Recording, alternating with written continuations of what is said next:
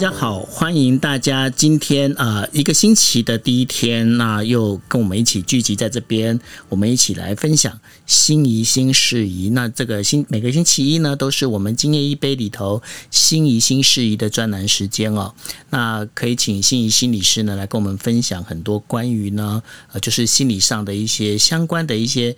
嗯大小问题。好，那今天的时间是二零二一年的七月五号。七月五号，嗯，七月已经二零二一年走入下半年了。然后疫情从二零二零年初开始到现在，也走了一年半的时间。那这个疫情呢，感觉是开始有那种长期化的一种现象哦。那当然了，那在这个疫情长期化里面，我们就经常在讲一件事情啊，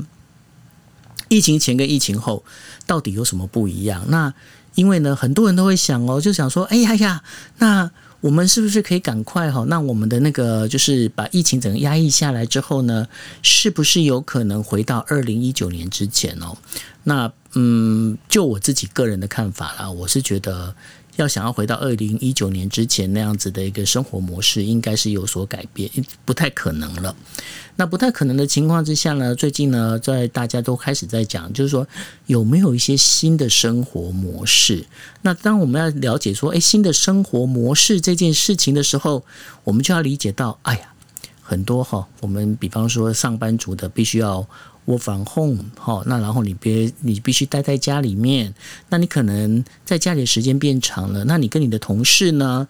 呃，见面的时间好像变短了。那有时候呢，可能就是跟呃，透过视讯啊、呃，透过种种的不同的这个等于说软体 APP，然后呢，去跟就是其他人来做联系。那这样的一个沟通模式里头，跟过去的呃，我们已经习惯的，就是。这样的一个模式里面，会不会造成一些关系的变化之后呢？然后会产生一种我们所意想不到的一些裂痕呢？那这个部分的话，就是今天要请啊我们的心仪心理师呢来跟大家做分享的。那在心仪心理师跟大家分享之前呢，我想先请我们共同主持人 Sandy 跟大家问声好。Hi Sandy，嗨，各位听众朋友，大家晚安，欢迎来到杂谈今夜一杯，我是共同主持人 Sandy。Hello，谢谢 Cindy 哈。那呃，我们也请心仪来跟大家打声招呼。Hello，大家晚安，我我是曾心心理师。那礼拜一晚上的十点半都会在这边跟大家谈一些我自己在临床上面的发现，或是对于人性的一些观点。那很欢迎大家每个礼拜一晚上到这边跟我们一起聊聊。是啊，那心怡，我想说，你看啊，这样我们这个疫情从二零二零年发生年初发生到现在，那当然了，在台湾过去的这一整年，呃，就是二零二零年这一整年里面，我们很幸运的哦，透过就是很多的，包括我们过去在 SARS 的经验啊，然后包括全民啊，就很积极的戴口罩啊、勤洗手这样的一个，我们在这个。波浪之中，这小波浪里面算是平稳度过。那当然了，到今年的五月的时候，那当然就是有一些呃，包括一些更严重的一个变种株进来之后，那我们就会发现，大家也会开始提出一个质疑，就是说，诶，那我们有没有办法回到二零一九年？那如果没有办法的话，那该怎么办呢？其实刚刚九友在一边讲的时候，一边才讲到说，其实这个疫情的变化，在这一年半里面的时间，真的很像我们跟某个人的亲密关系哦。怎么说？就是刚刚九友在提到说，我们到底能不能回到从前？我们到底能不能回到二零一九年？吼，那不就是我们常常在一段亲密关系里面常常提到说，哎，为什么我们现在的感情跟以前不一样了？我们能不能回到像热恋时候那样子的感觉，或是回到学生时代我们很单纯的眼中只有彼此的感觉，或是回到婚姻刚开始的时候，我们就是彼此相伴、很相爱，觉得会走到后来的那种感觉。其实大部分人在关系里面的变动里面，常常都会有那一种好想要回到从前的感觉。那刚刚其实九有提到一个点，就是我们人生其实是不断的往前的。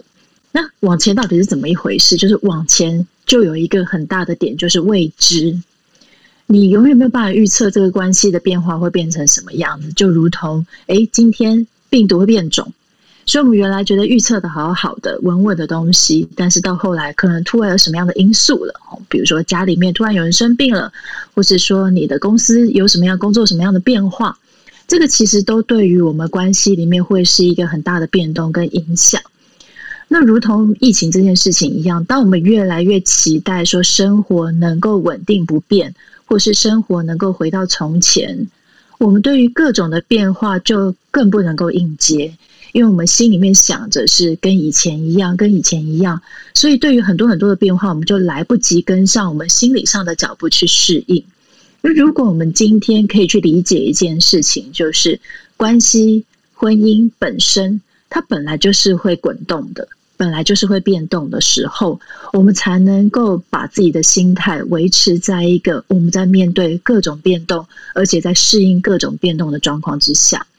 那为什么今天定定在这个关系裂痕？吼，那我觉得不只是在临床上面，也听到了过去在国外里面很多的研究里面发现在，在呃 lockdown 就是封城的期间里面，很多人因为密集的相处，所以在关系里面他缺乏了一个过去可以转移注意力，或是用其他人际关系的方式来呃填补，常常一对关系里面就是不断的朝夕相处，互相应对，那有的时候好，可能可以更好。或是好，也可能会变得厌烦，但是坏的部分就有可能因为朝夕相处而变得更坏。所以，为什么今天用这个关系链横当开始，也是因为有这样子的观察发现。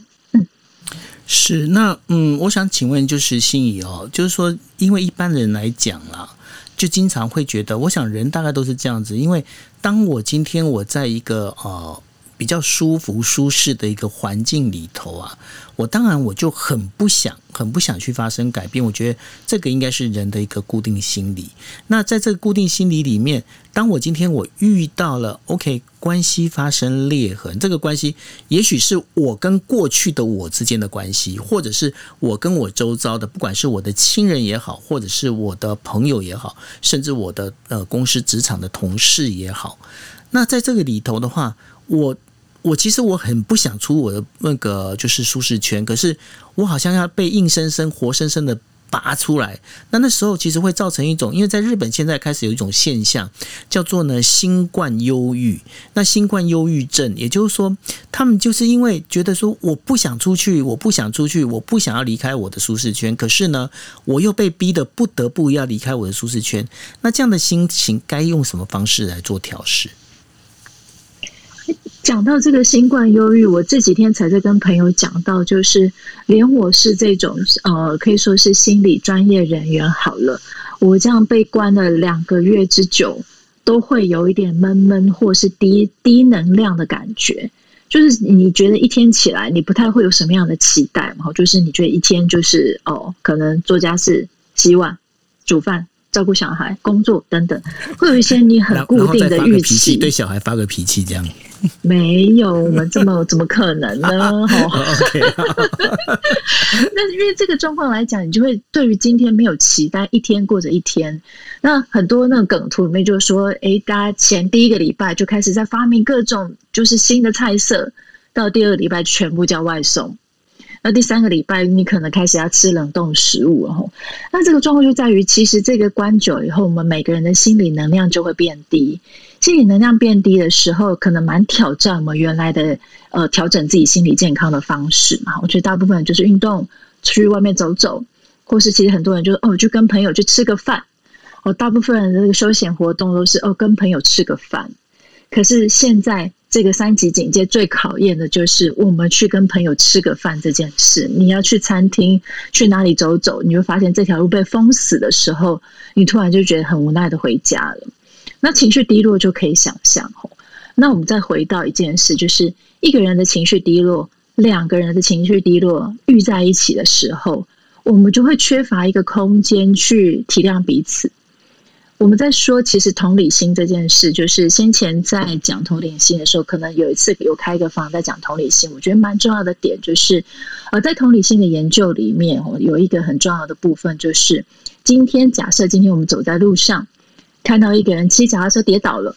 哦，你会说哇，好痛哦，所以你会很快的想要去帮帮他，这是因为你可以有一个心力跟空间去感觉到对方的痛。但是如果今天，换成另外一个情景，你是在骑脚踏车的，你跟着这个另外一个骑脚踏车，你一起跌倒了，这时候我们会怎么办？我们这时候一定是先哦，自己好痛哦，然后看看自己的伤势，然后心有余力再去照顾别人。嗯，所以同理心这个概念里面有一个很重要的点，就是你自己得安好，你才有办法去同理别人。那关系里面如果没有办法进到一个同理，进入到一个站在对方的角度去理解的时候，那当然原来的小裂痕就会变成大裂痕。那如果回到我们刚刚讲的新冠忧郁，两个人都低能量，两个人都觉得有点忧郁，两个人都觉得未来解封的日子遥遥无期的话，那这样低能量碰撞在一起的时候，就缺乏一个空间可以去同理对方的状态的时候。很多时候就会因为这样子开始产生了很多的争执，或者没有办法理解对方心情的部分。是，那那个在日本的那个日本警视厅啊，在前一阵子发表了一个，就是二零二零年呃他们所做的一个统计，也就是说呃日本的自杀率，因为日本去年总共是出现了大概是两万两万一千多起的一个自杀案件，那这当中呢有一个非常明显的一个趋势，什么样的趋势呢？就是说这些自杀人里头的话，呃男性的部分的话是一直在维持一定的。就是大概，呃，稍微偏低的一个，就是往下走的一个水平哦，但是这个还是在维维持一定的一个水平上，但是。呃，很令就是包括日本的一些相关的那个精神科医师或者是心理师哦，他们所关注的是说，呃，女性反而是女性的自杀率哦偏高。那偏高的一个现象就是呃，在跟前年二零一九年比起来的话，已经是呃偏高了，大概有就是一点五个 percent 到快两个 percent 这样子。那这另外还有一个呢，就是整个族群用年纪来划分的话，那这个族群里面是年轻的族群二十岁以下的一个族群哦，那个自杀率是最高的。那他们在评估这所有的东西里面，也就是说，这一些人呐，他们呢就是。有时候他们是被边缘化，或者就是说他们就失去了朋友。那失去了朋友，也就是说他们不晓得去如何维持他们不管是跟亲呃亲友之间，或者是跟他们同学之间，或跟其他人之间的一个关系。有时候这个没办法维持的这个现象呢，是因为呃就是不管是新冠的呃部分，或者就是说呃这个家庭的因素所造成。那像遇到这样的一个状况，那他们在讲就是说，因为这是先从新冠忧郁呢，然后。后演进演就是应该是怎么讲？就越演越激烈之后，然后变成一个就是一个自杀的一个倾向。那对于这一点的话，我不晓得说呃，心仪这边有什么样的一个解读？呃，上次我在搜寻在有关于年轻人面对新冠肺炎的阴影的部分，说我好像找到了一个 Instagram，是呃，不知道是哪一个国家设给年轻人，就是在呃封城期间，你可以把你的创意的照片上传到那个 Instagram。那这个让我去想到，就是大呃年呃在二十岁以下的人，同才关系可以说是生活中里面最重要的一个人际关系。那如果因为封城或是一些各种的限制，导致这些人际网络没有办法维持，或是很多的时候人际网络限定在网络上，没有办法缺乏一个实体的部分来增加那个实体的亲密感，或者增加实体的。呃，有关于网络上的误会，我们用实体来解决的方式，那的确就会让很多的时候那个人际关系有所限缩的时候，我猜测呢，当然对于二十岁以下的年轻人，他们的情绪调试的方式一定会有所考验。那回到刚刚讲到，就是女性跟男性的这一块哦。那在疫情开始的时候，我好像不想看到哪一个新闻台里面发在在发表一个言论，就是在讲就是家里有小孩的状况，就是妈妈们大部分都觉得很焦虑，是因为同时要处理家务、工作或是小孩，但是爸爸的部分好像影响的部分比较少。那虽然这个只是一个新闻报道，不知道他的研究的取样跟样本跟他问的问题到底是怎么样。不过，从我自己跟周围的人的这种田野调查的经验里面发现哦，就是妈妈们通常就是心思里面比较像八爪章鱼。那我觉得不不一定是妈妈或是爸爸，一旦是原来家里面的结构或是互动的方式，有一个人在顾内跟顾外的部分是必须要常常兼顾的状态之下，在疫情之下就会备受考验。那也许在这个角色里面，在台湾或者在日本里面，这个角色通常会是由女。女性，也就是母亲、妻子这个角色来担任的时候，她所考验跟负担的程度要变高。那上次我们在别的房里面有听到是说，还有另外一个状况，就是如果原来依赖，比如说娘家依赖朋友、依赖姐妹来倾诉的倾诉的心事的状况，这部分路被封住的时候，这个又会对于很多女性来讲，她们在情绪调试上面又会有一种没有办法有心理上面的资源来协助她们的感受。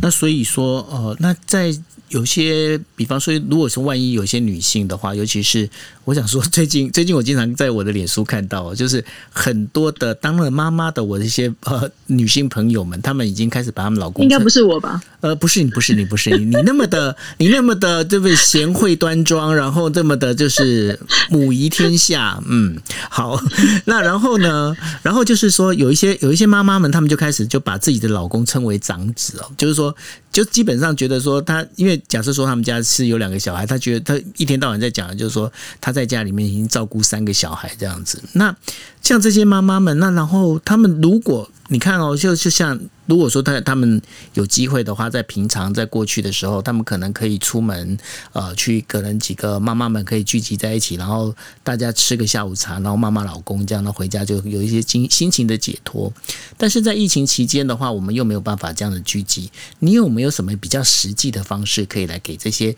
呃妈妈们、年轻妈妈们一些建议的？我有一天在厨房的时候，突然觉得。一片宁静的感觉，就是我才发现说，我觉得厨房真的是呃妈妈的救赎之地，因为客厅就一片混乱，小孩子的房间就一片混乱。那我就想起很多往事，跟我我知道有一些女性们会有个经验，就是她小时候都会看到妈妈为什么喜欢在厨房吃东西。然后我自己有一个这个经验，就是我们发现我妈妈很喜欢在厨房吃东西。然后我就有一天就不太理解，等我大一点，我就问我妈说：“你干嘛都要在厨房吃东西啊？”她就说：“水果削一削，那剩下的，比如说那个芒果中间那个心的部分还有一点肉，她就干脆在厨房把它吃掉了。”哦，就是有一些在处理家务妈妈上面的心情这样。那有一天我就跟另外一个女性朋友分享到这件事，她说：“对耶，她小时候也常常看到妈妈在厨房吃东西的背影这样。”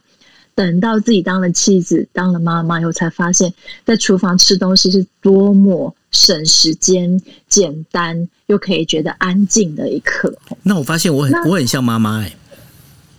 是不是？你有？那你为什么要在厨房吃东西？我我在厨房是因为我在厨房会吃芒果，你知道为什么吗？因为它会擦擦地。对，它会擦擦地，然后呢，就发现就你看我自己，我自己把那芒果削完，对不对？然后因为一一般来说，我就是一个人吃一颗芒果嘛，小那小芒果，然后切，然后把胖胖就是呃上面把它切开，切开之后，然后你知道吗？画井字形，然后就可以剥开吃，对不对？然后底下的话呢，就是再把它切开之后，那一片那一片先摆着，然后先把中间的核先把它拆开来先吃，吃完之后，然后再去吃另外一片。那吃完之后呢，所有东西，因为那芒果皮哦。你还稍微要洗一下，为什么？因为如果不洗一下，那个会太甜，太甜容易招蚂蚁，然后变成是那种就是厨余很难处理。所以说，我会稍微再冲一下水，然后把手什么的全部洗干净，然后那个就是这些果皮呢，全部就要丢到那个垃圾桶里面，然后整个把它装起来。所以对我来讲，我觉得吃芒果最好的地方就是在厨房，因为我我完全是不用搞得自己非常狼狈。是你，所以你们有没有发现一个点哦？从你刚刚在讲，就是你的一个就是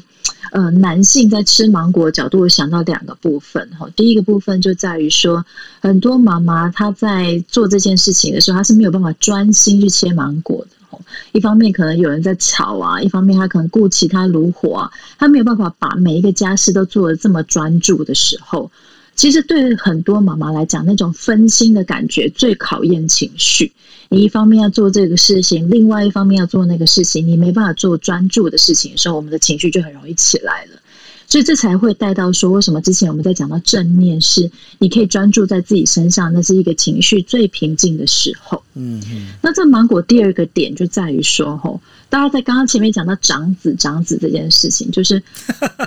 爸爸这种生物吼，就是突然而然他会做一件把自己顾好就好，没有顾到其他人这样子。嘿，像我就是有一天，我先生就把呃，我好不容易买来，你自己你要招供了哈，我我没有讲的哦。对对，尊贵的芒果，他一个人吃掉一颗。我说，嗯，你刚刚那颗你自己吃掉了？那个黑香芒果，那个非常有名的。我心里想说，要是我切芒果，我就会切给全家人吃。哎，你为什么自己把它吃掉了？然后这个就是蛮多，我觉得不一定是女性、男性，然后我就是特别不要不要让爸爸污名化上，就是当你的心思在家庭里面也是容易考虑到全家人，但是你发现另外一半你他考虑的只有自己的时候，哎，这个时候争吵就出来了啊！我这么劳心劳力在防疫期间，我顾的都是啊，你怎么都只顾自己啊？你顾自己就是比较，就是就是。那个时候那种不公平，不就是那种在家务不公不不不公情绪劳动的感觉，就从这个地方出来了，就会爆炸出来了。对，有没有？嗯，有可能。你怎么自己吃芒果没有分我们吃？而且那个芒果是我珍藏的。可是我就一个人啊，所以我还好。对，我只是突然从这个芒果的例子想到这个，这个例子还不错哦。哎，对啊，可以让我联想到这么多事哎。对啊，可是。可是为什么？所以我我想要进一步讲一件事情，嘿嘿，啊，没有，我让我讲一下，让我讲一下。啊，你先讲，你先讲。好，就是呃，在大部分婚姻跟家庭的关系里面，哈我觉得呃，在疫情里面，其实真的蛮考验，就是我们先前很红的一个话题，叫情绪劳动。不是情绪勒索，是情绪劳动这件事。就是当家庭里面谁原来在疫情前面那个情绪劳动感觉是付出比较多的人，在疫情之下，这种不公平的感觉就容易被放大。因为大部分的时间在家庭的时候，在家庭这个场域，它会有一个惯性，就是谁做什么样的事情，谁面对孩子比较多，谁照顾什么事情比较多。然后这件事，因为对方都在家里面，也就是说，哎，看起来他也没在忙啊。那看起来他明明在家里，为什么不帮一个忙？这个情绪劳动就会变成一个争吵的来源。嗯，我只是附带想要提到这个而已。没有，那我因为我刚好也是要问类似的问题，就是说，嗯呃，经常我现在看到的，因为我觉得这个疫情真的是让我看到很多家庭之间有关的一些讯息哦。那为什么？为什么？就是说，这当然我因为我站在男生的立场，我可以提这个问题啦，就是说。我会发现一件事情，好像男生都比较不会去体贴或者去体谅，就是说，呃，应该是说怎么讲，就是妈妈们，妈妈们在做这些事情。那这个是这个是跟生物机能有关吗？还是他为什么会这样子？这个我不太懂。哎，先前那个 Netflix 里面有一个很著名的短片叫《零到一岁》哦，它就是一个研究里面去采访了大部分就是孩子在出生的时候父母亲的状况。那其实他就是测一个，就是孩子出生之后，父亲、母亲，甚至是同性伴侣里面，他脑中分泌的催产素的量。因为催产素认为是一种爱的荷尔蒙，当你的催产素分泌的够多的时候，你可以表达出呃爱的行为，其实就会有那个正比的状况。就会发现说，其实爸爸跟妈妈，或是两个都是爸爸，或是两个都是妈妈，在孩子出生之后，他们分泌催产呃催产素的量是一样的。今天我怎么一直打结？所以其实我觉得很多的时候，没有吃到芒果，有可能。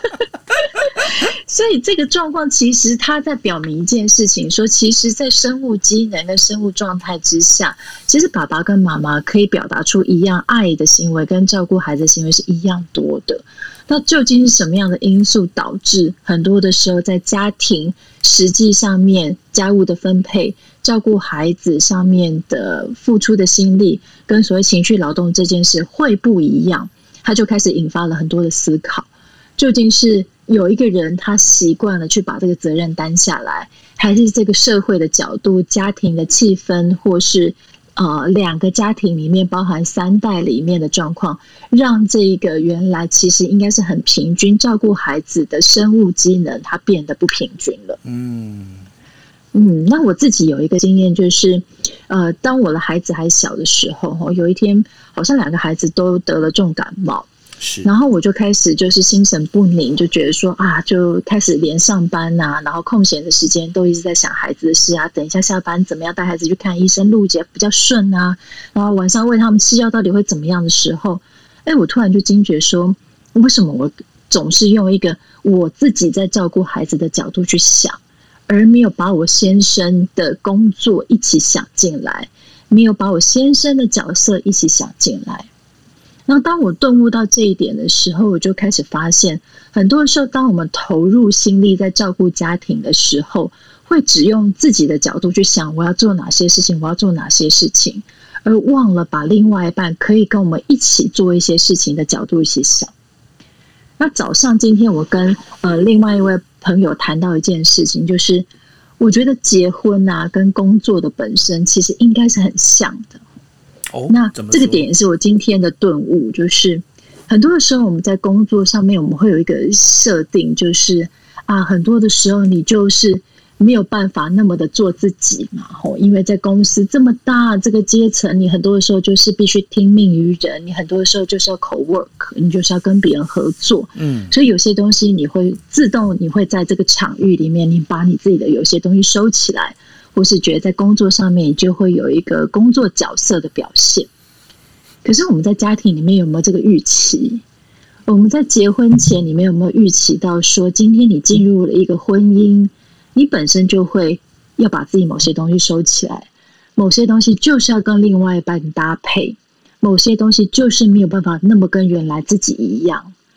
还有另外一个最重要的因素，就是刚刚九二起头的，就是。你们在结婚前有没有预期到这个关系是会有波动的？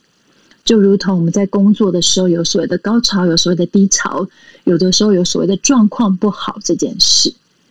可是我们在结婚的时候不会有这个预期哦，就是我们常常就会想说啊，我们两个这个我们到底要怎么样？呃，白头偕老，或者这个关系会怎么样的时候，大部分人不会把这个变动，或者必须要收起某些自己。或是必须要自己呈现在关系里面的角色，放进在这个婚姻里面的时候，这个预期点不一样，我们适应的状况也就不一样。嗯，这其实，在我们在不管说我们面对一些新的工作，或者是一个新的环境，或者是跟新的一个人在做相处的时候，其实我们，我觉得这好像人在思想上都会很正常的，他把它完全去描绘出一个。充满就是怎么讲，充满各种粉红色的那种粉色的这样的一个彩色的画面。那这当这个，我觉得这是一个人很正常的一个一个心理状态，不是吗？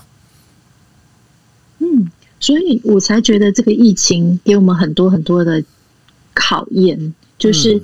你可以把这个疫情想成是一个退休生活。我们都说，其实一对伴侣在呃，婚姻里面有两个最大的考验，第一个就是孩子出生的第一年，第二个就是退休后。所以这两个点其实是对，是离婚率或是就是争吵率最高的两个点。是。那其实想想，我们现在跟伴侣的生活跟退休蛮像的吼，就是两个人都不知道去哪里，也不知道干嘛，就是关在一起。那那个时候，原来吼，原来在工作上面可以稍微回避一下的这条路不见了，那就如同疫情这件事情一样。嗯嗯，所以疫情不会只有疫情，而是接下来在关系里面的本身里面，本来就会遇到很多大大小小不一样的状况。可能是孩子出了什么包，你们两个共同面对；可能是今天呃，真的有一个人突然没有办法工作了，要去面对这件事。他其实那个严重跟强烈的程度都不亚于这个疫情。嗯哼，所以这个疫情其实就是真的帮我们打了一个很重要的预防针，就是接受变动。适应变动，对，因为呃，这个疫情造成的其实有很多的，就不管说我们自己的生活也好，我们的关系也好，呃，都会有很多的不一样的变化跟变动了。那这个当中的话就，呃，刚刚我们在后台在讨论的时候呢，Cindy 他也提到了，就是说他有用那个，他有记，不知道是他还是他朋友啊，就他朋友这朋友打双引号这样。就是呢，用的交友 APP 啊，那用交友 APP 之后，那个是到底状况怎么样？Cindy 跟大家分享一下吧。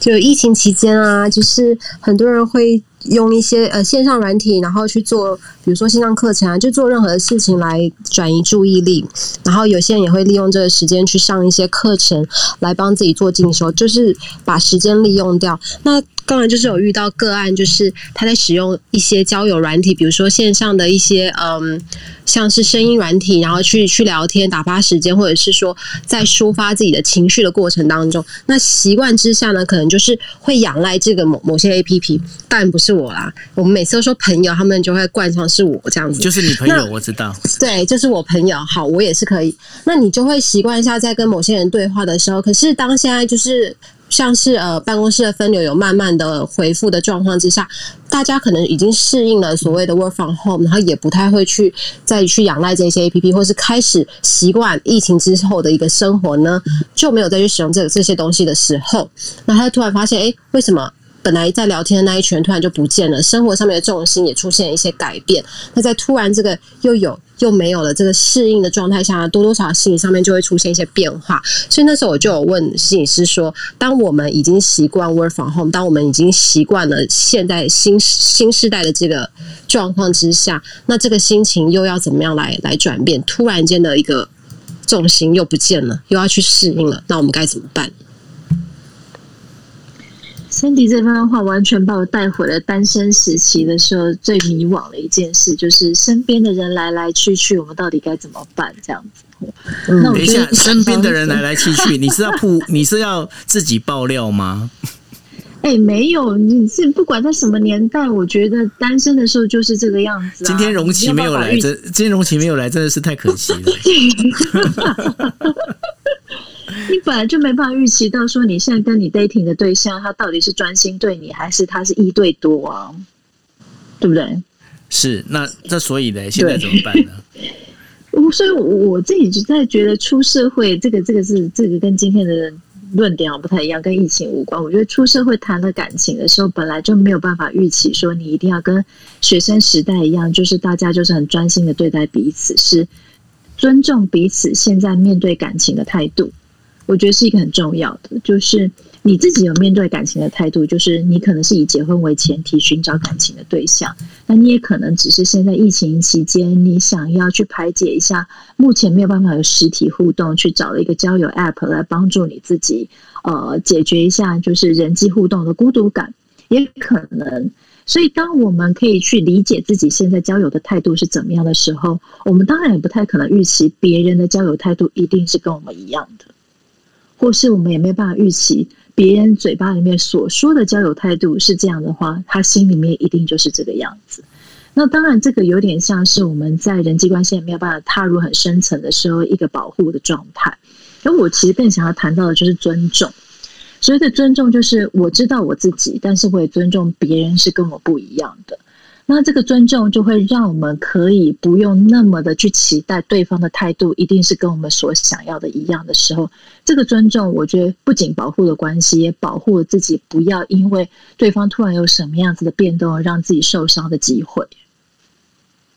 是，那所以在这整个一个呃，就是人跟人之间相处的关系里头啊，那我比较就是想要请教，就是心仪的哈，那在这个疫情之，就等于说应该这么讲啊，就是说在这疫情之下，那然后我们在讲说 with。COVID-19 这样子，那在这个状况里面，我们要怎么去重新调试我们的人际关系？那我们要用什么样的一个角度来去看？就是我们自己去对，不管是你的，就是你周围最亲密的人也好，然后你旁边的人也好，甚至你对这整个一个社会之间，你的人际关系，你该用什么样的一个角度跟心情来重新调试？这所谓的新的生活模式，它到底又该怎么样呢？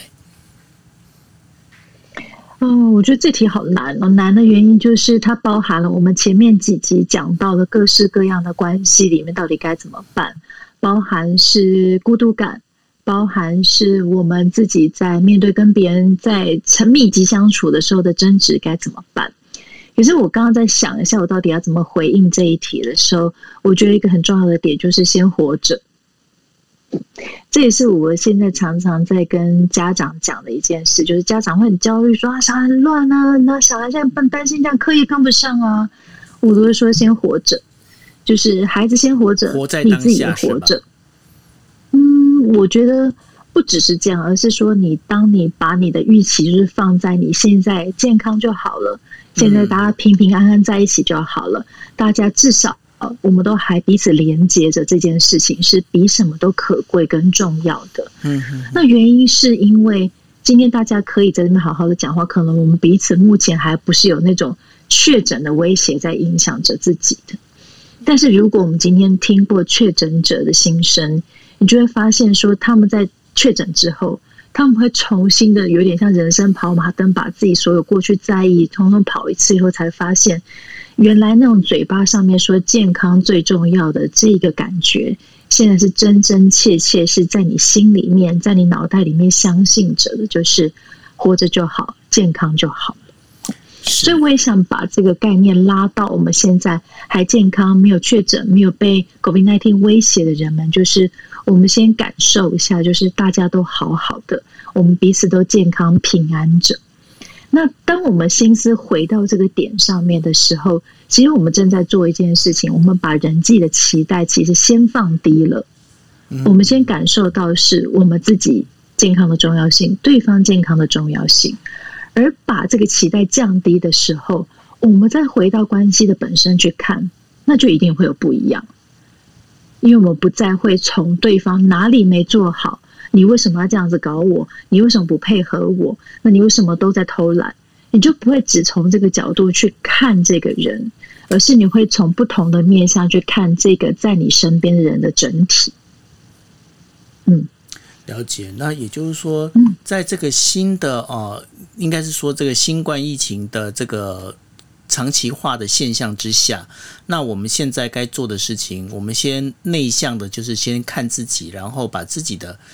就是你刚才，我觉得好像就回到你刚刚所讲的那个重点哦，就是说，先把自己先安顿好再说。嗯，我觉得呃，我不知道今天台下的听众朋友哦，你们自己觉得这已经快两个月了，你到底心情上面怎么样，转变如何？嗯，那呃，就连我周围就是这些心理同业者里面，大家多多少少都会被这个部分影响到，可能就是每天就是两点一线，家里工作，然后偶尔你可能去订一个很好吃的餐点来安慰自己。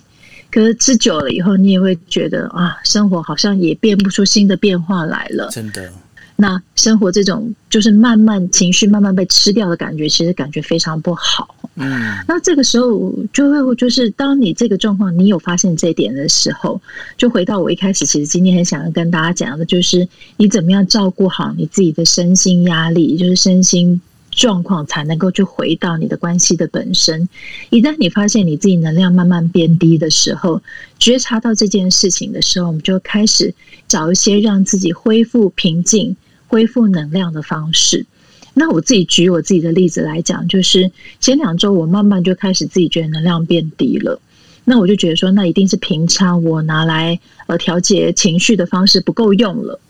好，那我就开始搜寻，开始到处看看我可以干嘛。我就发现说，第一个，哎，把家里整理干净，我觉得还蛮舒服的。那在我们年代那个时候的国语课本都有念到一课，就是当我们房把房间的一个角落整理好之后，你就会想要把另外一个角落也整理好。这个九二一定有念过，Cindy 可能没有这样子。哦，我一定是没有的呀。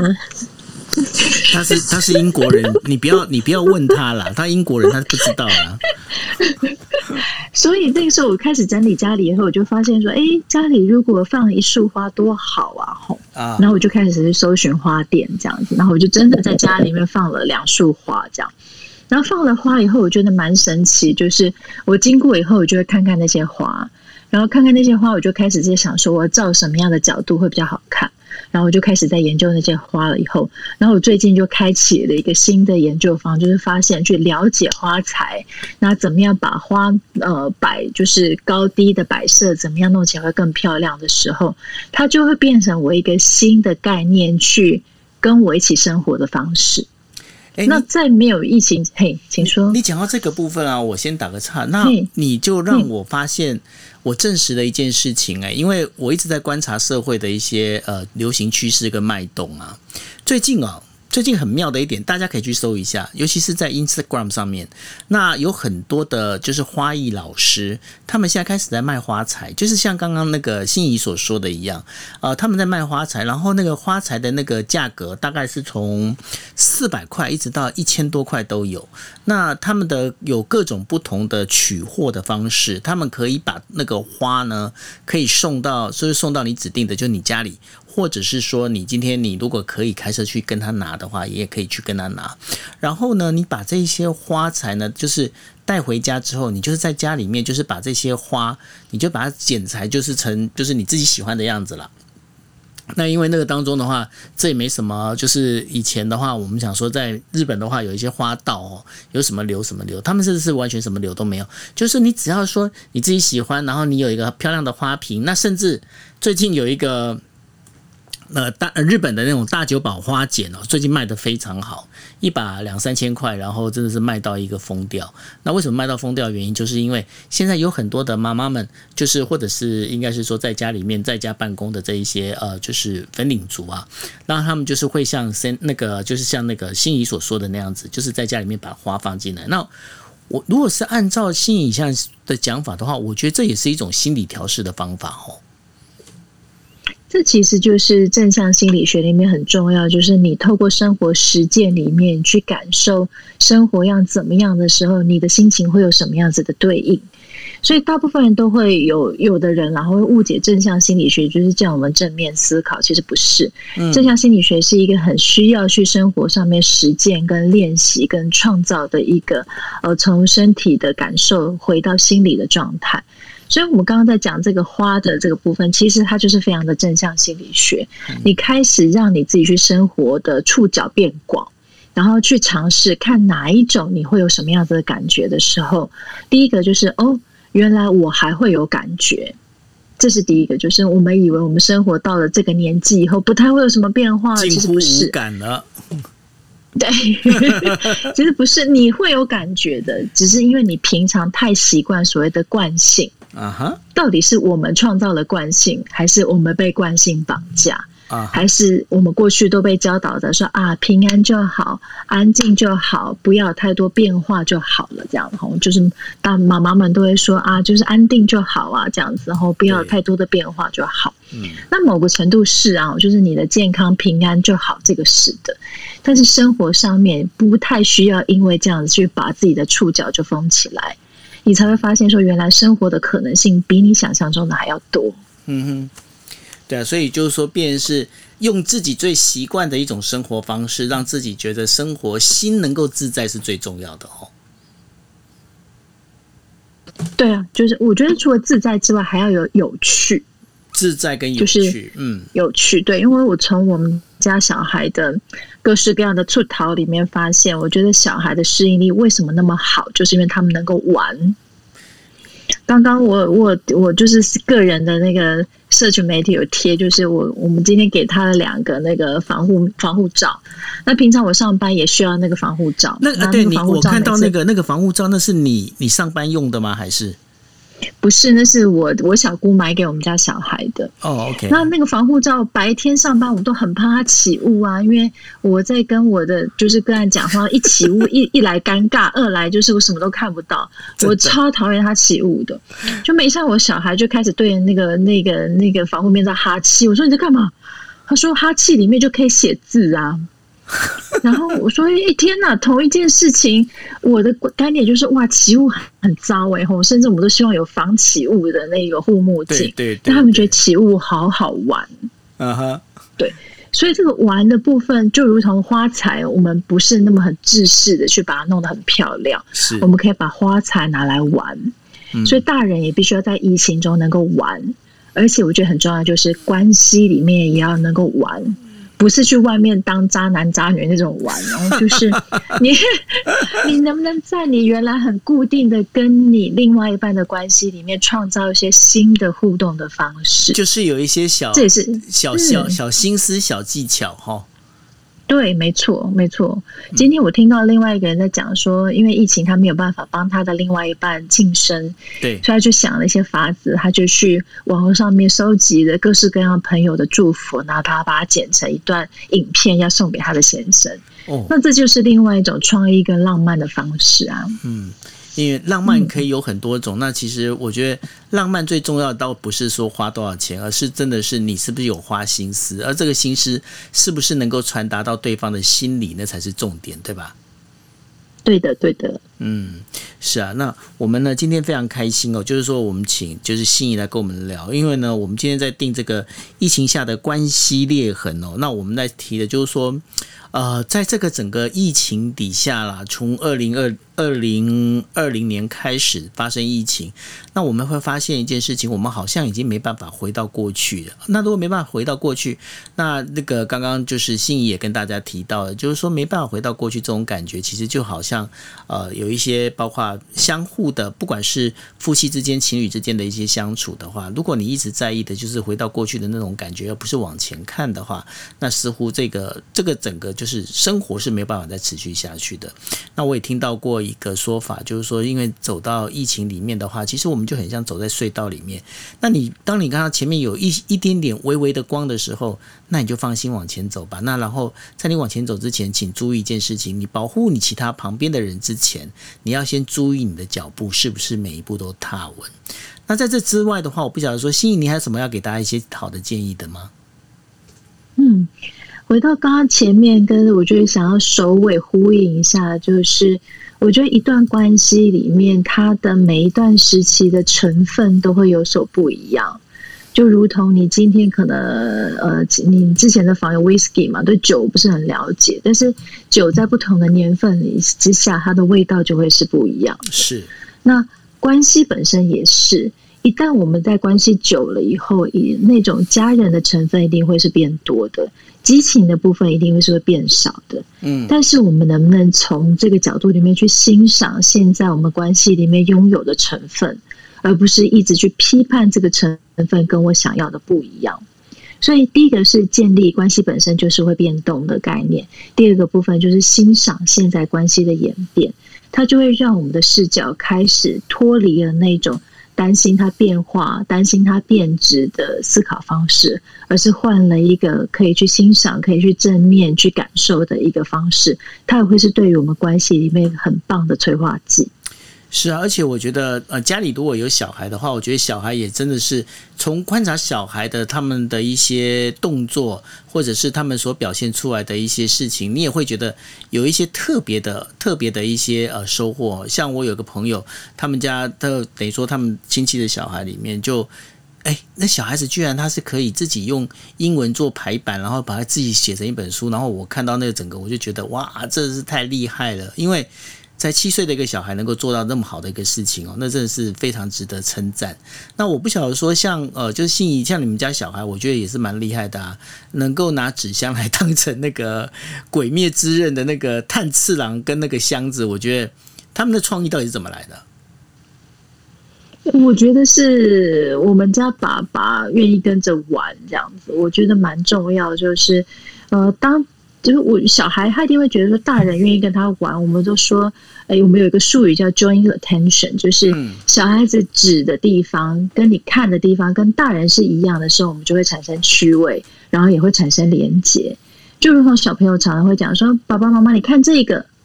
但是如果爸爸妈妈看的是手机，或是他对这个一点兴趣都没有的时候，孩子可能本来觉得有兴趣的部分，就会因为这样子的被削弱。嗯哼。所以当今天父母的视角可以跟孩子一样，是跟着他一起觉得有趣的时候，孩子这个部分就会被增强。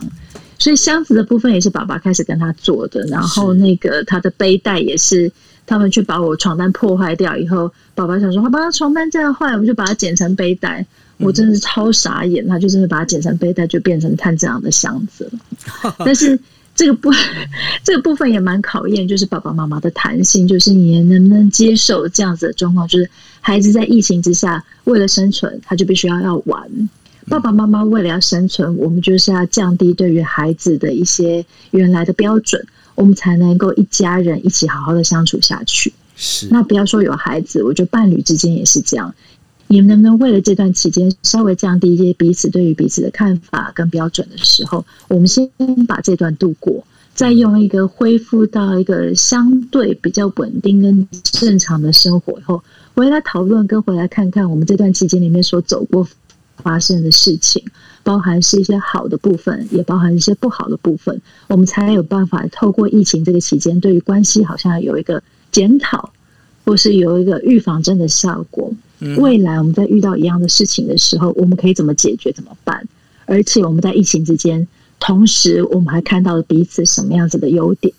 这两个部分我觉得缺一不可。是，那这关于这个关系里头啊，那我们刚刚我看到了，我们跟我跟心仪的好朋友就是 Nobu Nobu Hero 上来了吼，Nobu 把他特地把他拉上来，为什么把他拉上来？我觉得说他刚好可以来跟我们讲一下他在疫情期间，因为他算是。Nobuhiro 算是我们在呃在台湾的要度过疫情的这个事情里面，他算是神拜。为什么呢？他是从那个 二零二零年非常可怜的，在日本他就已经开始在跟疫情搏斗，而且呢，他是呃台湾在那边派过去那边的，然后所以呢，他在疫情期间呢，他的 work from home 的时间也特别长。嗨，Nobu，跟大家问声好吧。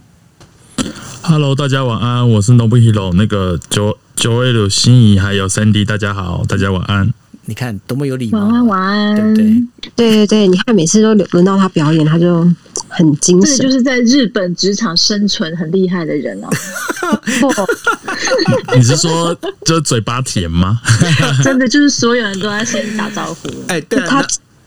然后，然后呢？我要讲了，我要讲说，Nobuhiro 就是很妙的一点，因为心仪他有曾经有私底下跟我讲说，哎，你还蛮会看人。我说对啊，那 Nobuhiro 看就知道这是一个好孩子这样。然后呢？因为我想要问 Nobuhiro，就是说你在日本的话，因为你公司派到那边去，你好像 work from home 的时间很长，对不对？哦，对，是因为疫情的关系啦。平常之前，呃呃，对不起，九月你说的是疫情之后嘛，对不对？work from home 是因为你是先辈啊。没有啦，干嘛这样？没有啦，我的意思是说，就是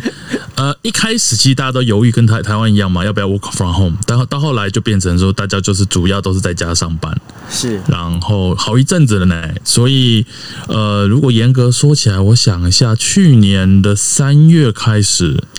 就开始几乎是 work from home，然后。呃，中间有一度就是感觉以为好像 OK，所以大家又回去上班。一个多月之后，疫情又爆发了，所以又回来。所以一直到现在，嗯，之前是有可能每个礼拜回去公司一次，然后或者是有时候没有的话，就真的都是在家里上呃上班这样子。那我要问你一个很严肃的问题。好，那等下，那我要先整理一下心情。好，深呼吸。你要问什么严肃的问题？没有问严肃的问题是你这你这样的 work from home 啊，就是跟公司的同事开始就是有一些，比方说，因为你们要做视讯会议啊之类的嘛，吼。那你会不会发生一些，就跟同事之间反而在沟通上会出现一些裂痕？这因为我们今天主题在于关系裂痕。会不会一些裂痕发生？哦，我想一下，是不是很严肃？是不是很严肃？是不是很严肃？嗯，超严肃。我想一下，裂痕，我觉得那个裂痕，嗯，我感受比较深刻的是，因为人跟人之间的相处，有时候你在办公室有没有？至少，嗯，大家聚在一起可以讲讲废话，或者一起怎么讲，再怎么样都有交流，眼神上的交流什么的。但是，一旦大家都在各自在家里的时候，有些人他就会看不到你，他会慌，然后。他就会开始，嗯，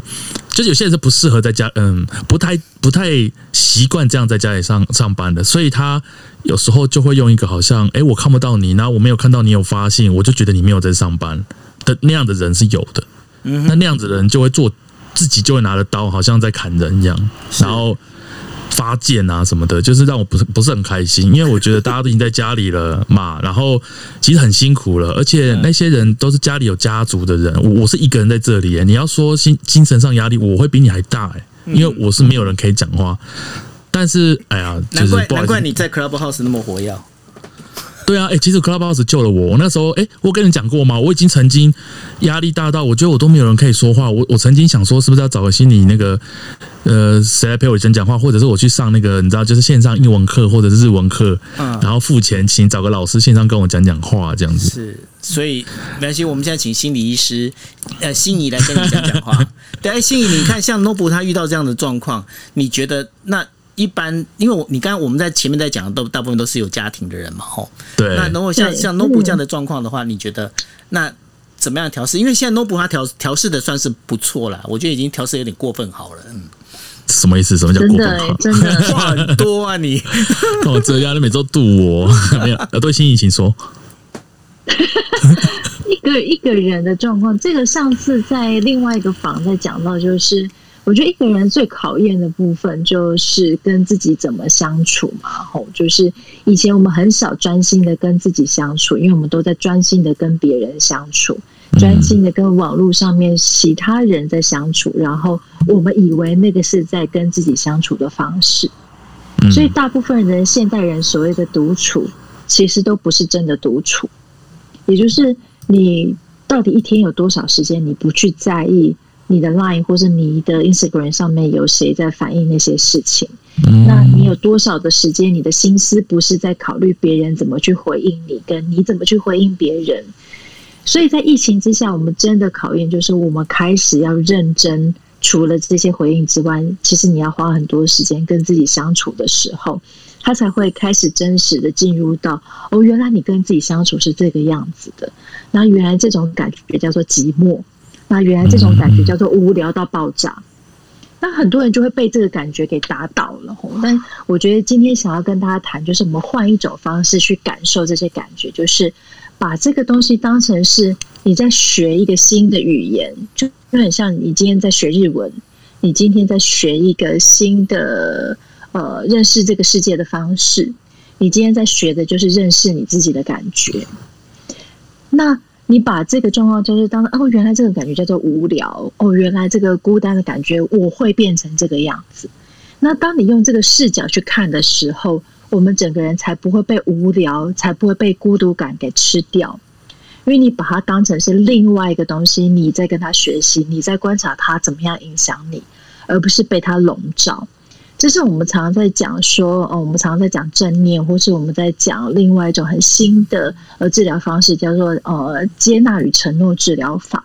它都会是一个新的状态。我们把情绪、把我们的想法当成另外一个部分来观察的时候，我们就跟他有一段距离，而不会被那些感觉完全的把自己包围住了，动弹不得。嗯，是。那你刚才讲的那个接纳与什么与承诺、承诺的治疗法，嗯、那这个比较可以比较稍微详细一点，稍微说明一下，因为这一点我可能不太清楚，它的一个大概是怎么样的一个脉络。好，我怕把这个东西讲的太学术，我尽量把它讲的简单一点。没关系，有我有我跟 No 不在的话，应该会很简单，因为我们听不懂就只会哇哇叫了。对，我们就一直问这什么这什么。嗯、那我就我就 假设今天大家做一个实验哈，因为大家现在都拿着手机在做 Clubhouse 嘛，哈，假设今天我们把这个手机完全的往脸上靠近，你大概就只看得到主持人的脸。或是你指的所有的视角都被这个手机占据住，嗯哼，那这个就是平常我们在跟我们很在意的事情。假设今天我们很在意那个女生到底喜不喜欢我，那那个男生到底有没有把我放在眼里？我们很在意的事情，它跟我们的距离就如同把手机放在眼前这么这么的近，是，我们就看不到其他的东西。但是今天如果我们把这个手机拿远一点点。然后，当它变成我们的房间、我们书桌上的一样东西，它还在，它没有不见，但是它却是众多里面我们各式各样的感觉、各式各样我们所在意事情里面的其中一个。那这个就是我们平常跟我们很所在意情绪、很在意的议题里面，其实应该建立的距离跟相处的方式。我们不见得能够完全的丢掉这只手机。因为我们很在意它，我们不可能完全的忽略它，会觉得它不在。但是至少我们可以让它不要跟我们贴那么近，至少我们可以让它变成就是我们生活中的一部分。偶尔我们可以转头去看看书桌，看看台灯，看看书桌上的书，再回来看看这只手机的时候，我们就不会把全部的心思都放在这个手机上。嗯嗯，这个比喻还可以吧？我觉得很棒，那就很棒很棒，完全就是一个女神级的一个心理师，真的是。然后呢，没有，然后这是简单讲，就是说你在所有事情里面，你不要易于物嘛，哈，就是不要被这个东西所就是所劳役住了。那也就是要跟他保持一个相对应的一个好的一个社交距离，这样讲没错嘛，哈。哎、欸，不错哎，社交距离这个梗蛮好的。是是，谢谢。对，你看我们多默契。嗯、对啊，那然后呢？真的对，然后我会觉得就是说，Nobuhiro 他，我必须要称赞他，因为我觉得说他他在解决这一个事情里面，就是有关于呃，应该怎么讲，就是一个人的那种忧郁跟一个人的这种被困在一个房间的这样的一个感觉。我觉得他很厉害的一点就是说，他把它转换了另外一个形式，而转换这个形式呢。我我自己认为啦，Nobu，我如果讲错的话，你自己可以呃自己来那个申那个更正啊哈。那然后呢，我就发现一件事情，他就把这些东西，他把它转换成就是去维系一个日台关系。那为什么会提这个事情？因为他真的非常妙，很妙的一点呢，就是说，呃，前阵子不是在呃，那是几号啊？就是日本第一次送疫苗来说什么？六月四号叉叉叉事件那天。哦，六月四号，对对对对对，因为 那那件对天安门事件。六月四号的时候，然后然后 Nobu 他就他就开始去找我们这些 Clubhouse，我们这边有就是他比较常认识的人，然后他去跟每个人要就是一个录音，然后录音档。他把录音档全部录好了之后呢，然后把这些录音档，然后把它集合起来，然后在他开的日语房里面去播给日本人听，就说我们要讲说谢谢，不管你今天用中文讲也好，你今天用日文讲也好，那跟大家讲谢谢。那他还不是只要做这样子，他还做了一件事情，他是把每个人呢，他跟大家要了这就是照片，那照片之后，你是不是做成海报？你做了几份？嗯，我们暂时先做一百，因为我们怕发不完，看来看起来会发完。对啊，然后他做了一百份之后呢，他就到东京的各个各个街头的店，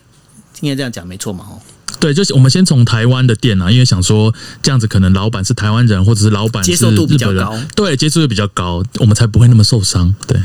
因为你也是你也是很很玻璃心的，对吧？没 那所以说，我觉得他做这件事情很棒哦，因为完全就是自己自掏腰包，然后自己去做，然后。呃，后来呢，他就是开始就发现一件事情，那我就开始推坑啊，就说，哎，你今天你要，你如果要那个 Clubhouse 要主持好，你要再去买一台那个 跟我一样的机器啊，那他就你你被推坑了嘛，吼。对，因为那个坑现在在我上面，就在我旁边。对，那所以呢，我哎，心怡，我在讲这整段的话，我会觉得说，它其实就是一个很好的把它转换成注意，而且把整个目标把它扩大，这是不是算是一个还不错的案例？非常好啊，这个就是其实呃，有点在困境中，我们找到一个一直在去想说，我们到底还可以做些什么，没有把自己停滞住。嗯、那一旦我们用这个开始，就我们还可以做些什么时候，我们才会有创造力。就是呃，我很喜欢的一个那个精神分析师叫叫 Winnicott，他很很常提到一件事，就是我们人有创造力，我们才能够生存。那这个是我们从小到大就开始一直在建立的的过程。是，嗯，对啊。那那威罗有什么要说的吗？嗯，哦，对啊，我还哎这样讲会不会太那个？就我觉得就是感谢你，你讲你讲没关系。哦，感谢就就是有推坑我，因为我推坑我被推坑之后，我马上就想到接下来我要干嘛嘞？你要干嘛？我就想到。虽然我，因为我们不是说真的那么像像就那么厉害，有那种背景可以做一些节目的人。我，我们两个不要互播，你讲重点就好。好好 好，我不是真的，我真的发自内心，请大家相信我。然后我所以我在想说，我能做什么？然后我就看着我桌上那个被就推坑就那个推坑的机器，我在想我能做什么？因为这个机器是非常好，可以用来呃做 podcast 的一个机器。所以我现在在构思，就是说我我没有要真的找很有名的来跟我。我想做一个，就是记录自己的，例如说，现在就是疫，因为疫情的关系，我没办法回台湾嘛，嗯，因为，所以我我想要就是那个 Podcast 那台机器有一个功能，就是可以连上电话，然后你甚至可以做一些访问嘛。对，我想要做一个，就是因为现在大家分隔两地，所以我们更要用这样的方式，例如说，我就我就可以去访问一些从，我就从我就从自己的小学同学开始找起，我们就很久没见面，我们就来，呃，不要铺太多的梗，我们就。在 Clubhouse 上面聊天，我们来聊聊，呃，到为止到到目前为止的生活，然后可能找个不同职业的朋友，然后也好像在 Clubhouse，呃，就是在，例如说 Podcast 或 Clubhouse 上面，好像好像重新见面了。然后我把这个东西留下来，如果真的有同感的朋友，他就可以听这 podcast，他也会觉得啊，呃，虽然我们现在跟很多很远的朋友可能没有办法见面，但是我们用这样的方式，也好像在网络上见面了。那另外一个是，我觉得对我自己也是一个疗愈，就是我会觉得，嗯，对我来说是个记录，我可以把我现在这个心情，可能过了五年之后，疫情结束了，我这个心情可能也不见了，但我现在可以做一些记录，把它记录下来，所以。我我看到九一路推推推了我坑哈，我进坑之后，我就在想呢，我要怎么把这个坑变得对我来说是有利，而且我常常会想的是，除了对自己有利，对其他人有没有什么好处的事情，我是很喜欢做的啦。所以，对我只是想跟九一路分享说，就是把你推到这个土坑以后，你把这个土坑改成了一个豪华客房这样子。这就好一点，反正都要进坑了嘛，反正我都已经进来了，那就 不要不要，就是之后还在说哦，都是九 A 的害我进来这个坑，我就不要嘛，我要我要把它变成是，你还不是这个坑，你也是做了不不少事情啊，你还帮孔医师当录音小天使不是吗？对啊，就是觉得帮到很多忙，很开心呢、欸，就是帮到大家，而且对对，而且孔医师就请我帮忙，我都会觉得 OK，我甚至就是把自己，因为我觉得孔医师也是很努力在帮大家做很多，结果孔医师也被推坑了。对，所以他后来他说：“哎、欸，没有了，我的那个我的那个那个桌机不行用，那你你是买哪一台啊？”我就跟他说这一台。你干嘛跟他讲话？呃，我被孔医师打，所以我很喜欢模仿，会被打。然后然后说：“可是浩伟跟我说是这一台，呵呵呵。”然后他就买，他就准备好像要买了这样子。对，所以所以就是大家在听我们的那个节目的时候，你们要小心一点，不要听上瘾的，到时候你们会被我们推坑，这样对吧？没错，就是如果要的话，请看下面的字幕，自己打丢那个 IG 给那个那个谁，给九 A 的 看不到的字幕。OK，好，那我们今天真的非常开心哦，就是呃，就是请那个呃。心怡来跟我们大家讲，就是说在疫情下哈，怎么样去把这个关系关系的这个呃裂痕能够修，那个怎么去面对它？那我觉得刚刚那个 Nobuhiro 他做了一个非常棒的一个结论，怎么讲呢？因为这已经是不是关系的裂痕，而是我们怎么去因为这样的。这个状况，然后就是回到心仪所讲的，这是属于一个正向的，也就是说，好，我今天我买了这一台机器，那我买这台机器之后，我怎么让它发挥更好的一个状况？就好像心仪去买花，那我不会有去买这一台就是音控盘一样的道理。那但是买了之后，我怎么让它变成让我的生活能够保留的更好的一个完整的记录？那今天 Nobuhiro 他把这记录下来，我觉得是一个很好的 idea。就说，因为我们在现在的这样的一个状况之下，我们的心情。在未来可能五年后，可能十年后，我们可能没有办法再复制。但是呢，我当我今天用录音的方式，我把这东西录下来之后，五年、十年后，当我再重新回顾的时候，哦，我可以勾起我这样的一个回忆，勾起我这样的一个想法。而这些回忆跟想法，当我今天把它放成 podcast 的时候，它也可以去跟我旁边认识我的人，或是不认识我的人，能够重新分享。我觉得这是一个很好的一个 idea。那我想说，最后的话，我想请呃心怡帮我们做一个结论。Hello，心怡，突然就要我做结论吼，那我觉得很欣赏那个 n o b i l 刚刚讲，就是这是一个人生跟生活上面的记录。我就会回想说，呃，今年是我跟我先生结婚十周年，然后有一天我就在想说，哎，这十年来我们到底经过了些什么？这样，然后就各式各样大大小小的事情。那今年刚好遇到的疫情，就是大家一起 work from home。那它就会变成是往后我们再走下一个十年的时候，我们就会回头去想这个时间我们做了一些什么。那我觉得大家可以就是稍微讲，就是就像诶上上两个礼拜我在抱怨我先生说他都在工作，都在呃就是呃为为为了他们公司在付出这样子，然后我就念了他一下，就很不开心。然后他也就说啊太太对不起对不起这样，然后。后来隔了一个礼拜，他才跟我讲说，上个礼拜啊，他每天五点都定时要被客户叫去骂，这样子，反正就是他们公司里面的事情。这样，我才发现，天哪，他五点被客户叫去骂，然后早上被太太骂，真的太惨了。我才会发现。然后我我我这个过程里面，我反而其实蛮感谢，就是他蛮包容我的抱怨，这样子，嗯，就是他没有因为他自己状况不好就反击我，这样，嗯，那这个经验就会被我留下来，就如同刚刚 Nobuhiro 讲的，就像一个 podcast 一样，就往后我再回想起这段期间的时候，我会记得这件事，那我会记得他对我的抱怨的包容，我觉得它就会变成是疫情之下，它不见得会变成关系的裂痕。它反而变成我们未来关系的里面的一个保护因子，也就是疫苗的概念。所以用这个地方当前面的连结，就是我们除了看到疫情里面大家彼此里面所谓不美好的部分，我们能不能换了一个视角，把不美好跟美好都放在一起来看，它才会很公平的来看待我们在这个段期间是怎么样的相处的。是呃，谢谢心仪，那也谢谢 n o b u Hero 来跟我们大家分享。那呃，在这里哦，那 n o b u Hero 你自己打个广告吧，你的那个房。哦，真的吗？谢谢谢谢九月六。呃，我每个礼拜天下午台湾时间的五点半都会跟 Nobu 不是 Hero 跟九 A 鲁还有？跟九 A 鲁还有孔医师一起开一个日本日本旅游房，然后如果有兴趣的朋友就是都可以来听哦。然后我一个 club 是台湾人玩日本，然后希望大家可以 follow。那另外还有在每个礼拜二的晚上，我会教一些日本的朋友讲中文，然后是在台湾时间的七点，日本时间的八点。我还有另外一个 club 就是呃台湾华语练习室，就是就是刚才九 A 鲁说了，就是只要跟日台交流有关的事情啊，就是我觉得我还蛮能够做这件事情，而且是目前我能我能够做的事情，所以呃也在 Clubhouse 上面认识了很多很不错、很愿意讲中文的日本朋友，所以嗯这两个房会很希望大家如果有空的话，呃可以来。那偶尔会在上面乱乱讲英文，学学英文，或者是跟九 A 如一起学怎么写词。瑞老师的房。就是欢迎大家可以 follow，哎，这样讲好像很在打自己，可以看一下我的 bio 好了。如果你居然想 follow 再 follow，但是里面有一些我觉得是不错的。明明就很想人家叫你 follow，嗯，可是你不觉得一直说哎一定要 follow 我，一定要 follow 我？我觉得如果我是下面的人，我才不要，我才不要 follow 你呢。对，我我就不 follow 你啊。那好啊，那我们现在来解放了，一二三，没有开玩笑，不好意思，谢谢谢谢九 A 鲁，谢谢大家，谢谢心怡跟那个 Sandy 还有九 A 鲁，谢谢谢谢。那其实我真的非常呃欢迎大家能够 follow 那个 Nobuhiro，尤其是如果会讲日文的话，因为他有时候他开的那个就是教呃日本人怎么讲华语的这个房哦，呃我觉得还蛮有趣的啦，大家可以去去 follow 他一下，尤其他有时候说三不五时还会唱一下歌，这样对吧？Hello，哦哦对对，有时候是教他大家唱那个